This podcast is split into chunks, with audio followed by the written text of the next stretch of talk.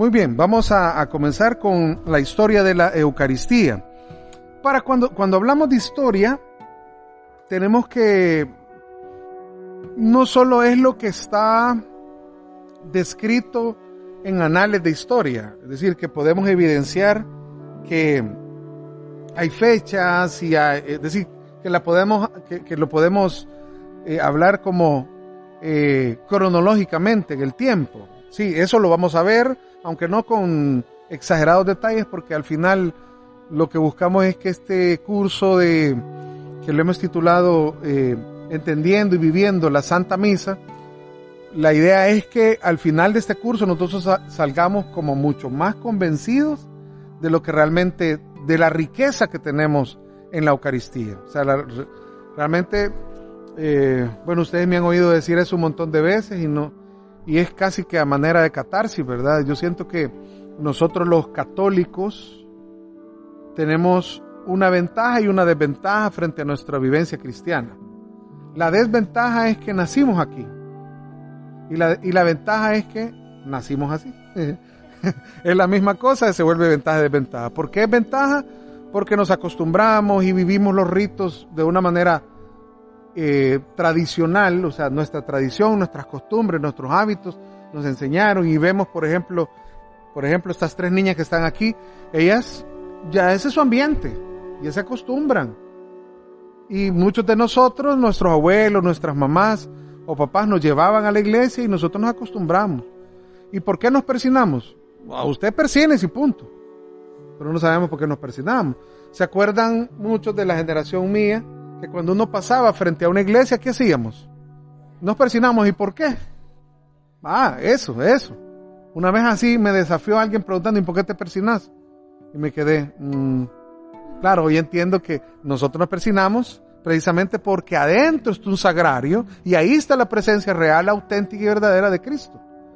¿Ya? Pero hacemos un montón de cosas por inercia, porque así nos acostumbramos. Entonces, como bien lo he comentado en otras ocasiones, eh, desarrolla un libro, eh, un escritor mexicano católico, que por cierto escribe en conjunto con, con Salvador Gómez, Pepe Prado, y él eh, hizo un libro que se llama Cómo evangelizar a los bautizados.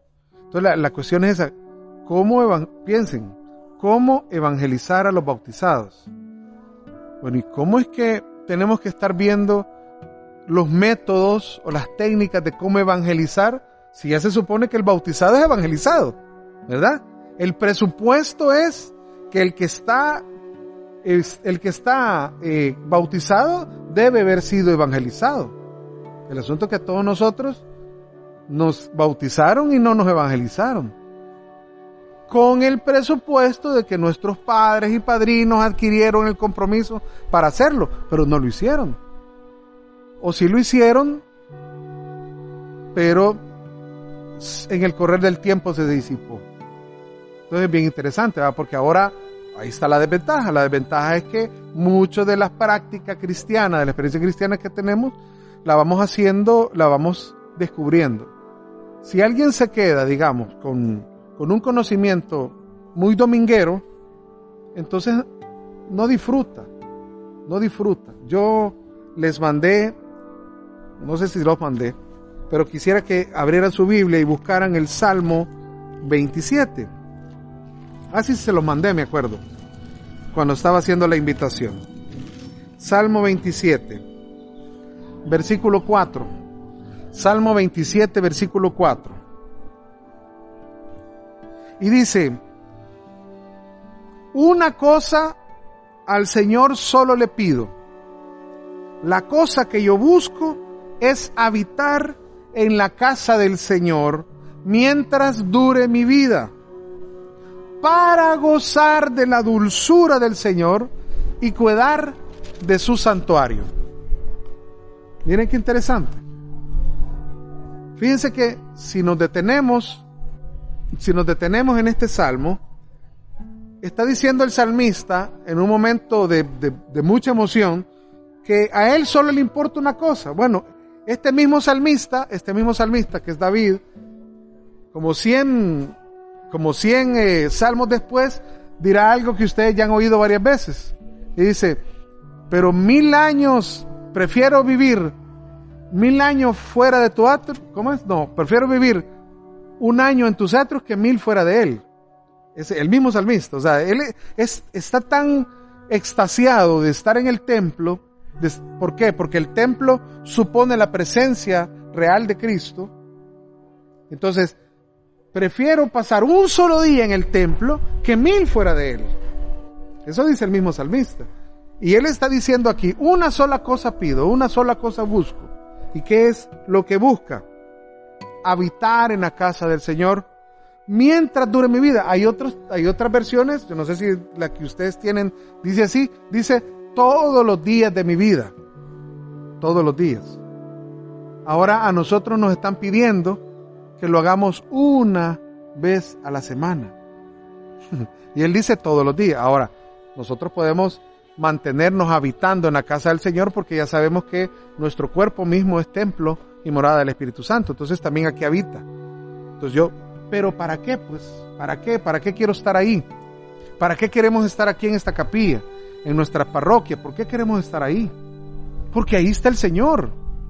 Y dice el salmista, para, y aquí nos está dando el propósito, el motivo, la razón, el objetivo, la fuerza que Él tiene para hacerlo, gozar de la dulzura del Señor. ¿Para qué? ¿Para qué dice? Y no sé si la otra versión dice diferente, pero dice, otras dirán para disfrutar de su presencia. Para eso es. Pero después dice otra cosa. ¿Qué es lo segundo que dice? Y y cuidar su templo. Ah, pero antes de cuidar el templo está disfrutar de su dulzura. ¿Y qué es lo que nosotros hacemos, hermanos? Usualmente. Nosotros nos afanamos en cuidar el templo, o sea, llámele cuidar el templo cualquier tipo de servicio o de diaconía que hagamos. Nos afanamos en eso, pero lo primero que tenemos que hacer es disfrutar de su presencia. Eso es lo que tenemos que hacer. ¿Verdad? Entonces, por eso les decía yo, nosotros los católicos, pues sí, nos hacemos las cosas al revés, ¿verdad? pero la idea es esa, motivarnos a través de este curso para que entonces comencemos a hacer lo que la misma palabra de Dios nos está pidiendo. Bueno, nos queremos afanar cuidándolo, nos queremos afanar en el ornato, en la lectura, en el servicio, en todo lo que un ministerio liturgia nos pide o la vida cristiana nos pide. Perfecto, está bueno. Pero ¿de dónde vamos a tomar la fuerza para servir?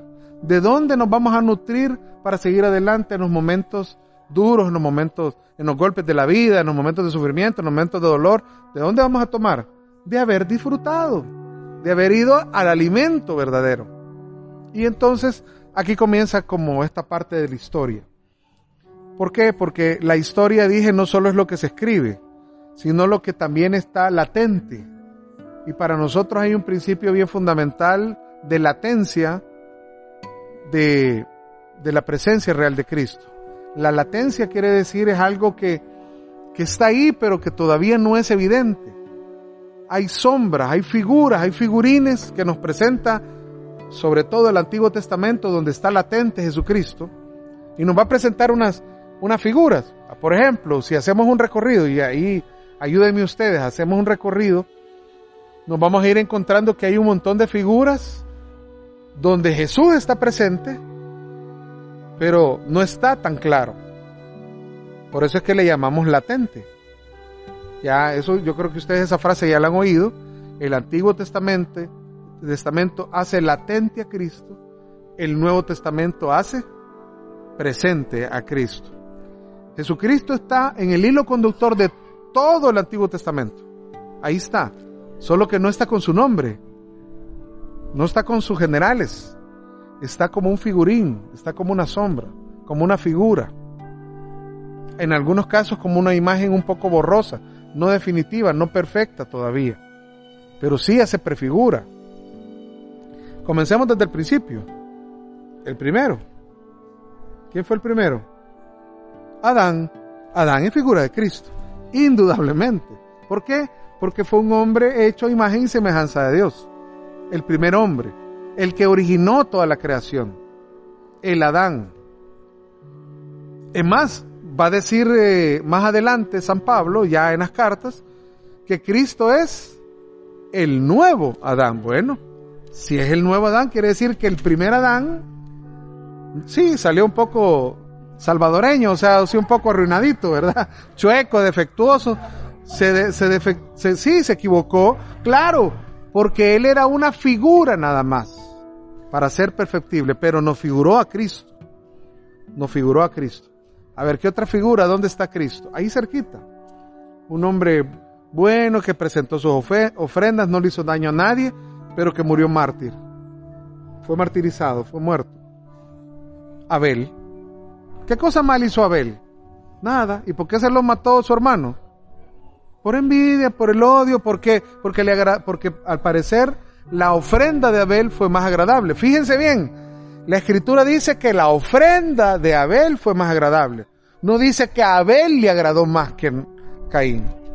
Pero Caín se lo agarró personal, ¿verdad? Fíjense que es interesante eso. La ofrenda es, fue la agradable. Desde luego que le agradaba, pero le agradaba igual Caín. ¿Sí? Pero Caín lo personalizó. Entonces, Abel también es figura de Cristo. Claro, porque es, fue sin haber hecho mal, sin haber hecho daño y haber presentado lo mejor de él al Señor, representa a Cristo. Y murió. ¿Verdad? Entonces representa a Cristo. Si seguimos en la carrera, más adelante, lo, habrá otro de los patriarcas, ya bien conocido, que representa a Jesús, porque fue sacrificado también. O iba al sacrificio, pues lo iban a sacrificar. Y en el intento se quedó ahí. ¿Quién? Isaac. Recuérdense que Isaac inocentemente va subiendo con su padre Abraham al monte Moriah. Va subiendo y todavía el niño le pregunta, padre, pero llevamos la leña. Yo te veo saliendo ahí el cuchillito que le estaba dando filo, pero no veo la ofrenda para el holocausto. ¿Ya? Pero Isaac le dice una cosa maravillosa. Digo, Abraham le dice una cosa fabulosa a Isaac. ¿Qué le dice? Exactamente, Dios proveerá. Y por eso es que, ¿se acuerdan que este es un texto que leemos en la vigilia pascual? Por eso a ese templo se le llama Dios provee, el Monte Moria, que algunos historiadores han llegado a considerar que es donde se erigió el Monte Moria, donde se levanta la ciudad de Jerusalén. Es decir, en el Monte Moria está el Calvario. Qué curioso, ¿verdad? Qué curioso, interesante. Pero Isaac representa la figura de Cristo también. Entonces, y podemos seguir caminando, ¿verdad? Porque más adelante va a ser Moisés como libertador y caudillo, va a ser Josué también, que hasta el mismo nombre tiene, porque él fue el que introdujo al pueblo en, en, la, en, la, en la tierra por herencia, en la tierra donde mana leche y miel. Todas son figuras de Cristo.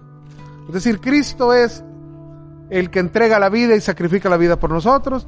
Cristo es el obediente al plan del Padre, como Isaac. Cristo es el primer hombre, el hombre perfecto, creado, es decir, la imagen perfecta que tuvo que haber sido eh, Adán. Eh, Cristo es eh, el, ¿cómo se llama? el libertador, el libertador no solo de un pueblo, sino el libertador de nuestra esclavitud, de nuestras propias esclavitudes, de la esclavitud definitiva del pecado.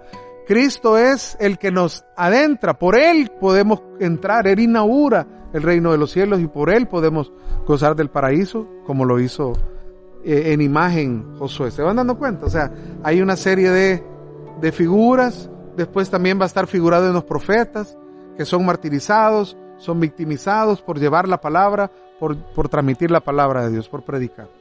Entonces, así como hay, fíjense bien, así como hay figuras de Cristo, que está presente en todo el Antiguo Testamento, de la misma manera hay otras figuras que se van haciendo presentes. Yo les, les pido que busquen Génesis capítulo 1, versículo Génesis 1, versículo 29. Ya estamos en, en el primer relato de la creación. Génesis 1, 29.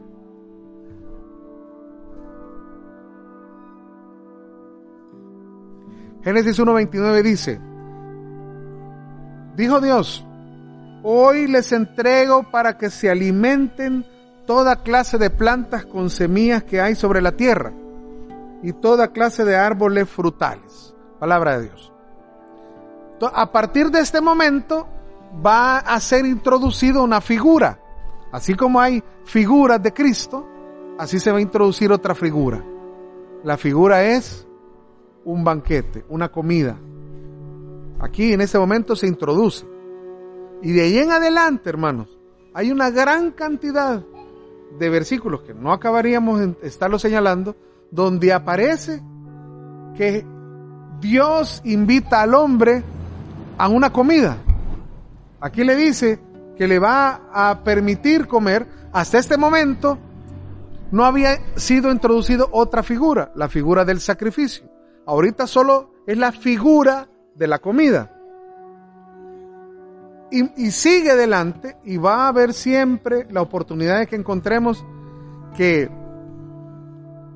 en el pensamiento de Dios está imaginarse una comida con sus hijos. Él como papá con sus hijos. Y eso es lo que va a marcar la vida del pueblo. Cuando ya el pueblo se constituya, cuando ya el pueblo se forme, el pueblo de Israel se forme, la figura por, eh, como un máximo ejemplo, va a ser la figura de un papá junto con su familia en medio de una mesa y un banquete servido. ¿Se acuerdan de aquel salmo que dice, dichoso el hombre cuya mujer, a ver, a ver si me, acuerdo cómo es que dice, ver el salmo. Dice el Salmo 128, de, a partir del versículo 1. Felices los que temen al Señor y siguen sus caminos. Comerás del trabajo de tus manos, esto será tu fortuna y tu dicha. Tu esposa será como vid fecunda en medio de tu casa. Tus hijos serán como olivos nuevos alrededor de tu mesa. Así será bendito el hombre que teme al Señor. ¿Se dan cuenta? Es decir, esa es la figura, esa es la figura que se va presentando común y el pueblo se va acostumbrando. O sea, el pueblo se acostumbró, la gente se acostumbró que la manera para celebrar la presencia de Dios era alrededor de una mesa, con un banquete y con el Padre representando a Dios. ¿Ya? Era un banquete. Entonces la figura, yo les hice mención de que así como la figura de Cristo está latente en todo el Nuevo Testamento, en todo el Antiguo Testamento digo, así vamos a ver dos figuras que permanecen, permanecen pero, pero bien plasmadas en todo el Antiguo Testamento y que van a poner como latente la Eucaristía. Van a poner latente la Eucaristía. Así como la presencia de Jesús es latente en el Antiguo Testamento a través de figuras de hombre, y no solo figuras de hombre, también figuras de cosas. Dígame una figura de cosa, una cosa que sea figura de Cristo en el Antiguo Testamento. La vara de Aarón, sí, claro, es un madero. Eh, sí, el tronco de Jesé, porque de ahí saldrá, correcto. ¿Qué otra? Ah, una oveja, sí, que el cordero inmolado. Claro, ¿qué más? Una más fácil. La, la roca, la peña de Oreb. Bueno, hasta hay un canto que no es nuestro, pues un canto evangélico, pero es tan lindo. ¿eh? Cristo es la peña de Oreb, la roca de. Que de ahí mana y brota agua. Peña. Es más, el golpe de Aarón con de, de Moisés con la vara representa el golpe que se le dio a Cristo. La cruz. Golpeado, golpeado. Sí, ahí está representado, hay figura. Eh, hay un madero que se lanza en una región que se llama Mará, digo, en un, en un, sí, una región que se llama Mará, y había un lago de agua, eh, supuestamente era un oasis donde el pueblo llega, y llegan al agua y el agua es amarga, amarga, amarguísima. Y entonces, ¿cómo hacen? Entonces, a Moisés le ordena a Dios que tire un, un tronco, un pedazo de, de madera. Y cuando el pedazo de madera pega en el agua de Mará, adivinen qué, el agua se hace dulcita y ya pueden tomar. Figura de Cristo también. Es decir, así como hay personas que figuran a Cristo, hay cosas que figuran a Cristo. Entonces también latente la Eucaristía está en el Antiguo Testamento a través de, primero, un banquete, una mesa, un banquete, una mesa, una comida. Digo, eso va a ser una figura permanente, la, figura de, del banquete va a ser permanente. Ustedes la ven, la van a ver acompañada durante todo el tiempo. Siempre es reuniéndose el padre con la mamá, los hijos alrededor de la mesa. Esa va a ser. Y tan es así, queridos hermanos, que al final, en el libro de Apocalipsis, eh, Apocalipsis capítulo 19, y vamos a leer del versículo 6 en adelante. Y oí el ruido de una multitud inmensa como el ruido del estruendo de las olas, como el fragor de las fuertes truenos, y decían, Aleluya, ahora reina el Señor Dios, el Todopoderoso. Alegrémonos, regocijémonos, démosle honor y gloria, porque han llegado las bodas del Cordero. Su esposa se ha engalanado, la han vestido de lino fino, deslumbrante de blancura. El lino son las buenas acciones de los santos. Después el ángel me dijo, escribe, felices los que han sido invitados al banquete de bodas del Cordero. Y añadió, estas son palabras verdaderas de Dios. Palabra de Dios. Entonces, la idea es esta.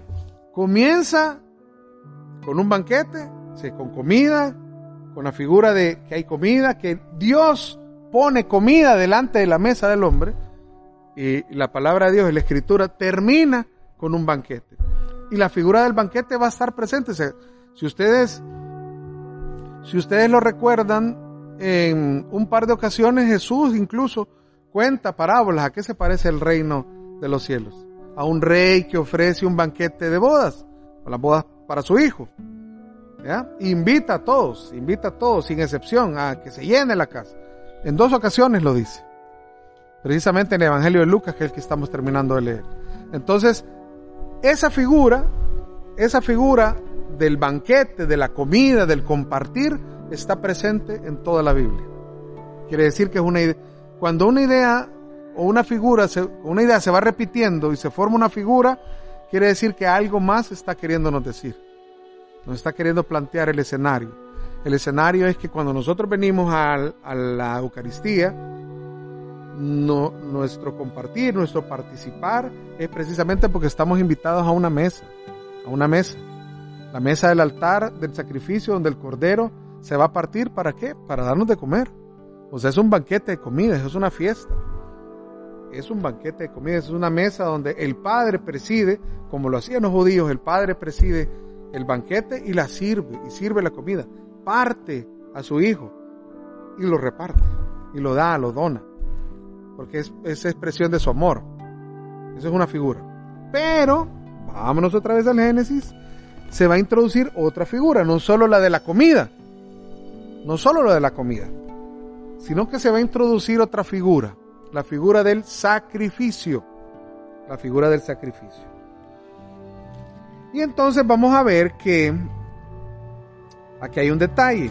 Capítulo 3 de Génesis no va a relatar la caída, ¿verdad? Ya ustedes eso lo conocen súper bien. Solo quiero que fijen su atención en unos detalles que se vuelven más que interesantes. Dice el, eh, el versículo 7. Génesis 3.7. Entonces se les abrieron los ojos y ambos se dieron cuenta de que estaban desnudos. Cosieron pues unas hojas de higuera y se hicieron unos taparrabos.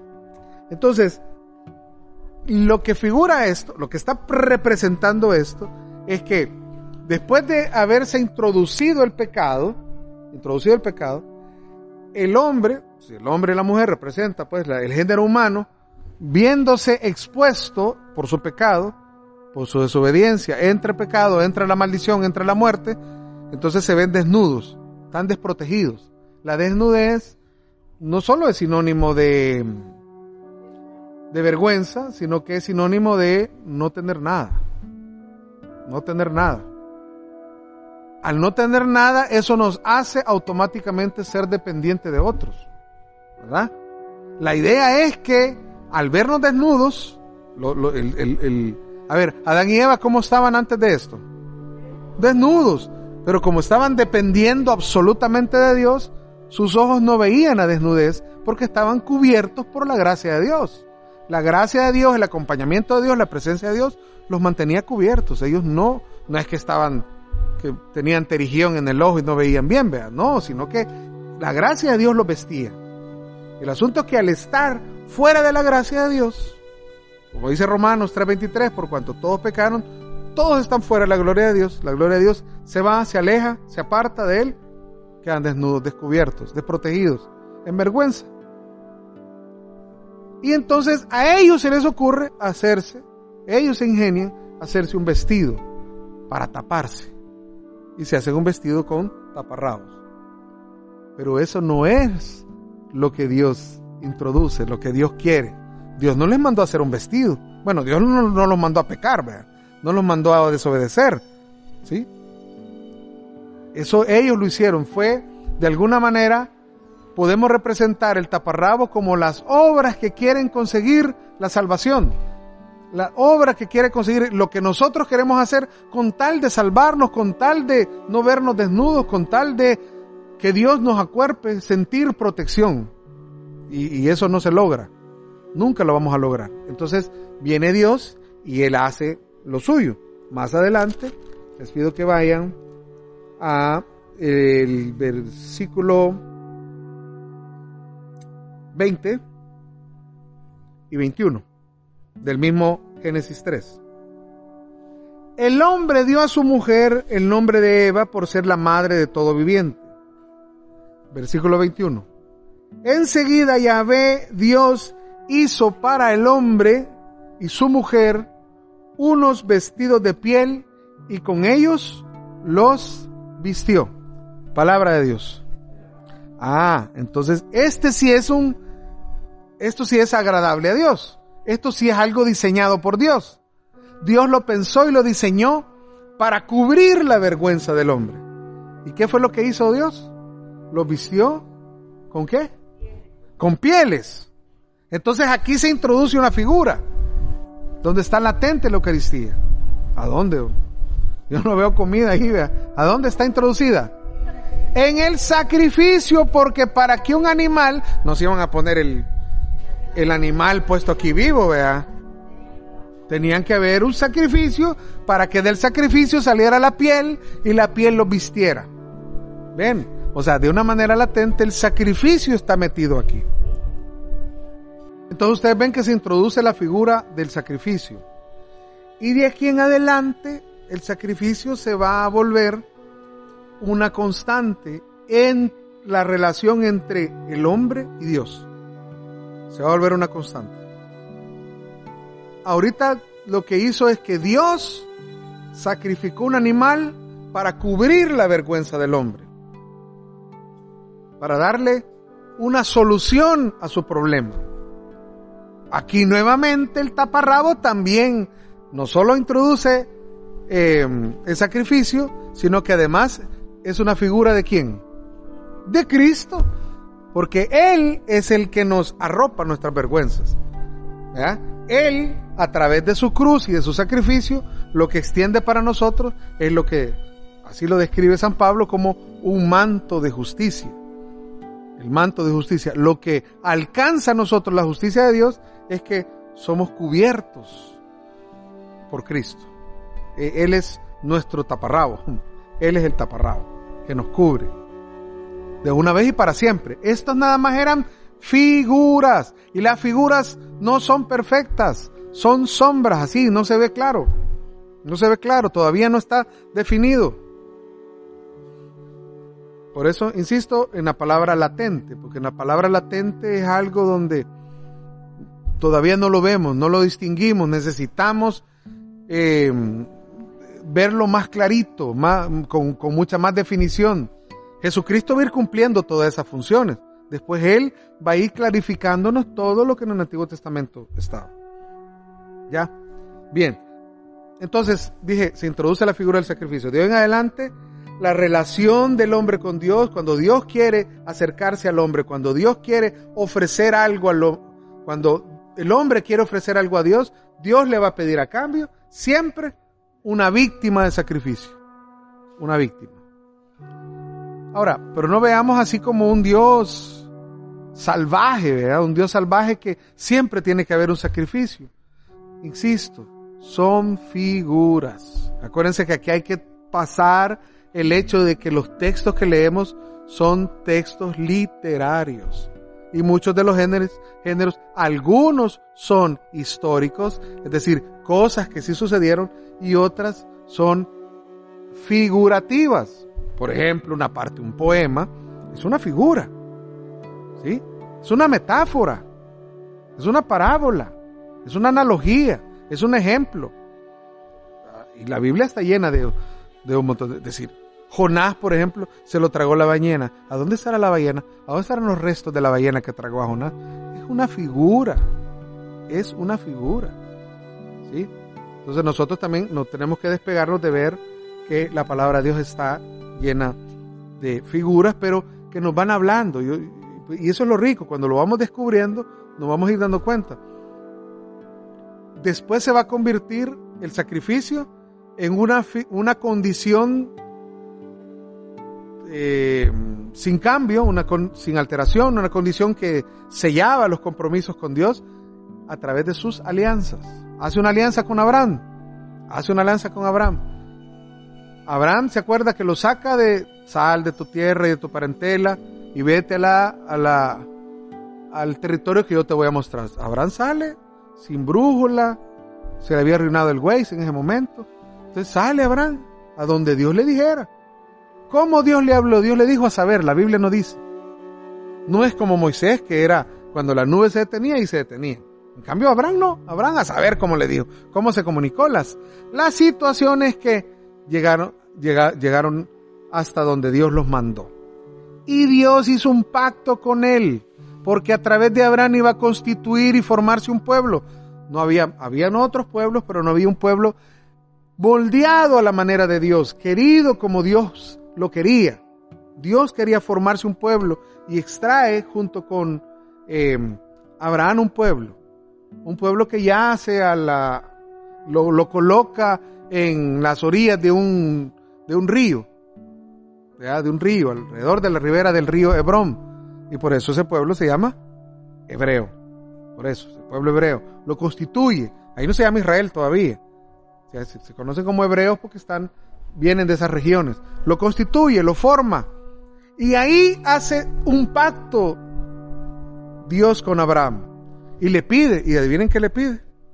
Que haga un sacrificio. Entonces se pone Abraham y Abraham en medio de la noche, hasta se pone todo, hasta entra entra como en trance, como en un éxtasis. Entra, de tanto era la, la fuerza de la presencia de Dios.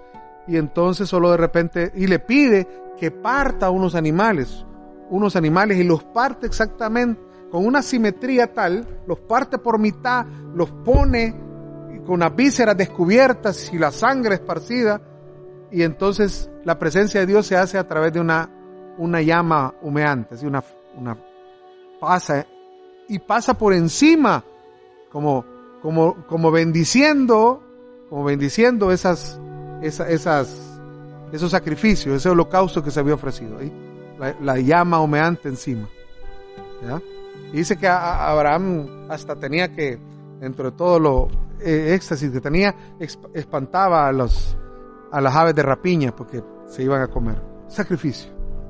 Sacrificio. Y ahí hace el primer pacto Dios. Bueno, ya Dios había hecho un pacto con, con Noé, ¿verdad? Realmente, digo, con, sí, con Noé, precisamente. Antecedió un pacto con Noé. Pero a partir de Abraham, la figura del sacrificio se ve se ve involucrada, ¿verdad?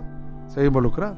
Y de ahí más adelante lo, lo, vamos a seguir viendo, pero vamos a hacer la paxa pedagógica porque si no aquí el señor árbitro me va a regañar. Estoy exactamente terminando.